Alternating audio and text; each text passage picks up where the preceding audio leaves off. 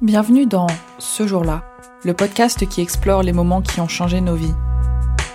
Nous vous invitons à écouter les histoires personnelles de celles et ceux qui ont vécu ces moments uniques, décisifs et inoubliables. Ce jour-là, le podcast réalisé par Thomas Youn pour Studio M, ACFA Multimédia. Il y a eu un matin où j'ai ressenti une petite, une petite étincelle. Il y a eu un matin où j'ai ressenti un petit truc et je me suis dit, bah là, euh, j'appelle mon patron et je lui dis, euh, bah je, ne viendrai pas aujourd'hui au travail. Je m'appelle Olivier, j'ai 22 ans, je, vis sur Paris et euh, si je dois me définir, je dirais que je suis quelqu'un de d'assez positif, quelqu'un d'assez joyeux, assez souvent, qui aime bien vivre au jour le jour, écouter la, petite voix dans ma tête, toujours aller de l'avant, faire des, toujours faire des trucs ou quoi.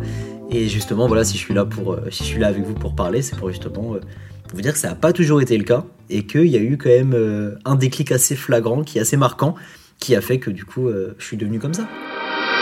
Déjà, je pense que je vais commencer à vous dire comment j'étais avant l'ancien Olivier.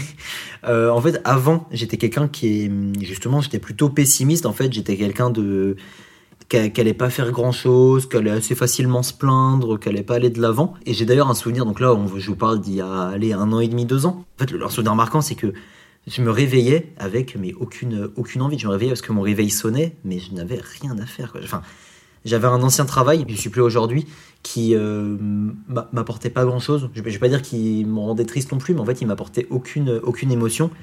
Et c'est relativement tout ça en fait. Je ressentais pas spécialement d'émotion. Euh. En fait, c'était un cercle vicieux, ce truc de ça allait pas, du coup je faisais rien. Mais comme je faisais rien, et eh ben ça allait pas. Avoir le sentiment de pas avoir spécialement de but, de, de pas trop savoir ce qu'on fait, pourquoi on fait certaines choses. Là, pourquoi je t'ai fait, je, je, faisais pas de sport. Ouais, non, franchement, c'était c'était vraiment euh, morose. C'est le bon mot. Alors du coup, voilà, ce qui s'est passé, c'est que euh, il y a eu un matin où j'ai ressenti une petite une petite étincelle. Il y a eu un matin où j'ai ressenti un petit truc et je me suis dit, bah là, euh, j'appelle mon patron et je lui dis, euh, bah je, ne viendrai pas aujourd'hui au travail. J'avais quand même euh, une bonne relation avec mon patron, je, bossais très bien, du coup, c'est passé. Et maintenant que voilà, j'étais sorti du lit, que je n'avais rien à faire, je n'avais pas de contraintes en fait, et ben je me suis dit, ok, je fais une valise à l'aide de mes connaissances, je vais à la gare, et là, bah, je, je prends le premier train et je pars. Du coup, en fait, je suis allé à la gare Montparnasse. J'ai pris le premier train qui était en destination de Bordeaux. Et je n'étais jamais allé à Bordeaux à part euh, genre euh, une heure parce que j'allais au Pays Basque quoi. Mais du coup je n'ai jamais vraiment visité Bordeaux. Je connaissais personne à Bordeaux. Et du coup bah là c'est parti. Euh, premier train pour Bordeaux. Je rentre dedans. J'avais juste un petit livre avec moi et je voulais justement aussi me couper de certaines choses que je pouvais trouver peut-être néfastes pour moi, des choses qui m'apportaient rien. Et je pense typiquement en fait au réseau, toute cette relation qu'on a avec nos, téléphones ou quoi. Mode avion fin. Et, et j'allais voir ce qui se passait. Et du coup c'est comme ça en fait bah je suis arrivé donc à Bordeaux et là bah pour la première fois, mais j'ai même, même, pas la première fois depuis longtemps, c'est vraiment la première fois que je me suis dit, mais là je, marche, je vais, en fait je vais rien faire, et c'est la première fois que je, marchais aussi déterminé. J'étais déterminé parce que j'avais pas de but et que j'avais pas de contraintes, et c'est, je pense c'est un truc qui même de manière générale, dans la vie de tous les jours, on l'a pas tant que ça, ce, feeling de d'avoir aucune contrainte, d'être 100% libre. Donc en gros, je me, je me promenais et je me disais, bah tiens, oh là, cette petite rue, elle a l'air sympa. J'y vais, oh, là aussi, tiens, j'ai envie d'aller à gauche, il y a cette boutique. Et en fait, de fil en aiguille, je faisais plein de petits trucs, mais qui me, qui me poussaient à, à vouloir aller encore plus loin. Et donc, ouais, en fait, cette question de but, elle est hyper intéressante parce que j'en avais pas spécialement. Quand je vois ce que ce voyage m'a apporté, ce que ce jour-là m'a apporté, il y a vraiment eu en fait une réflexion de moi-même, mais en fait hyper naturellement. C'est qu'en fait, cette idée de hum, découvrir des choses au hasard m'a apporté beaucoup de bien et m'a convaincu qu'en fait, on, on, peut trouver énormément de bonheur et de positif dans des choses anodines. Je reprends là, j'en parlais d'une fontaine par exemple, mais juste se dire, oh, cette fontaine là qui s'allume devant moi, mais il y a un truc très poétique là-dedans, il y avait vraiment une beauté là-dedans. Et qu'en fait, peut-être si je, marchais dans un but précis, je l'aurais loupé. J'aurais loupé en fait ce moment qui finalement m'a quand même beaucoup apporté. Et je me dis, mais tout ça, ça part de ce jour-là, ça part vraiment de ce réveil, un coup de fil, un train, et ça me marque, tu vois. Ce qui est marrant, c'est que du coup, le fait de, de s'autoriser à être seul, je sais que c'est un débat par exemple qui existe euh, sur le, est-ce qu'on peut faire un resto solo? Est-ce qu'on peut aller au, cinéma solo et tout? C'est un truc qui a été débloqué depuis ce moment-là. Et même le premier musée vraiment full solo et tout. Et, en fait, ça m'a autorisé à faire ça. Et dans cette idée de solitude, de quand même rencontrer du monde. C'est un peu contradictoire, mais il y a ce truc de bouger solo. Par exemple, depuis, j'adore faire des concerts euh, tout seul. Et en fait, à ces concerts, je rencontre du monde et je passe des trop bons moments parce que je, je m'autorise en fait à aller vers les personnes et à pas avoir cette honte. Ça a grave débloqué ce truc et je regrette tellement pas parce que au final, il y a eu que des que des bonnes choses qui sont arrivées. Et même en dehors des rencontres avec les gens par exemple euh, depuis ce voyage il y a quand même eu d'autres voyages euh, solo. Par exemple euh, faire du stop pour aller faire une randonnée alors que je n'avais jamais fait de randonnée. Il y a la petite voix dans ma tête qui me dit j'ai envie de faire ça. Et ben je le fais. Et pareil souvenir de fou. Et là l'exemple je pense le plus récent que, que je peux te citer j'ai toujours eu un rêve de partir aux États-Unis à New York. Et je me suis dit ben là voilà la petite voix dans ma tête elle a l'air trop déterre de le faire j'ai pris des billets et je pars dans un mois pour faire les fêtes tout seul à New York et pareil voir ce qui se passe. Mais honnêtement, j'appréhende pas tant que ça parce que en une journée, il y a tout ça qui s'est débloqué. Mais c'est limite euh, deux personnes différentes, pas spécialement dans ce que je dégage, mais c'est plus au, plus profond de moi. Moi, je sens que, en fait, j'ai débloqué plein de trucs et je suis beaucoup plus épanoui parce que je, je sais ce que c'est d'être vraiment libre et qu'en fait, on peut être libre un peu, mais, mais tout le temps. On a l'impression d'avoir plein de barrières qui en réalité n'en sont pas tant que ça et qu'on peut facilement en fait aller de l'avant. Je me laissais vraiment porter comme une, comme une petite plume.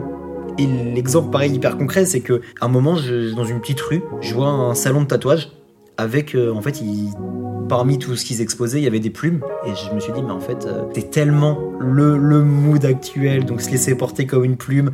Et du coup, bah, j'ai pu euh, justement en fait me faire tatouer une, une, plume.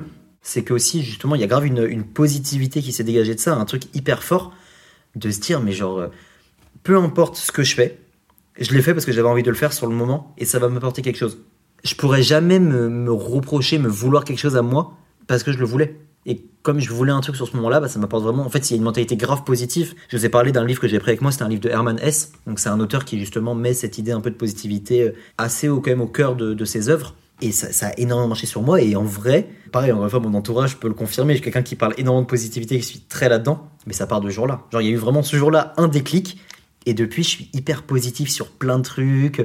Je, vais toujours de l'avant, même aujourd'hui. Donc, euh, bah, c'est comme tout la vie. Voilà, c'est des hauts et des bas. Il se passe euh, plus ou moins certaines choses, etc.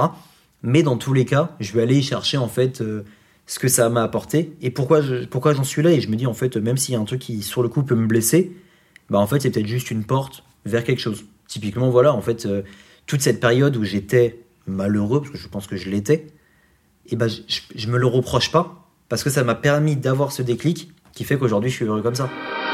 Sur mon quotidien, ouais, il y a eu énormément de changements. Bah déjà j'ai changé de travail, mais euh, là aujourd'hui voilà j'ai lancé mon propre média pareil sur un coup de tête, ça s'appelle Monsieur Sab d'ailleurs, c'est sur euh, Insta et TikTok. Mais voilà, en fait, sur un coup de tête encore une fois, parce que je le sentais que j'en avais envie, faire des vidéos où je parle de ma passion pour la musique. Et je l'ai fait, je me suis lancé, euh, sans savoir pourquoi. Juste, je le, voulais. Ça a plutôt très bien pris. Et, aujourd'hui, justement, en fait, bah, c'est quelque chose qui me, fait, qui, me fait, qui me fait me réveiller le matin. J'ai envie de faire ça. Ça, me pousse à, vouloir faire de très grandes choses. De, gros projets arrivent, arrivent dessus. Donc, ouais, sur mon quotidien, je le sens. Et même en dehors du travail, le fait voilà, on va me proposer un truc, je vais pas dire non. Je, sais que justement, en fait, il y aura toujours des, de belles choses qui vont arriver à partir du moment où je, où je peux me bouger.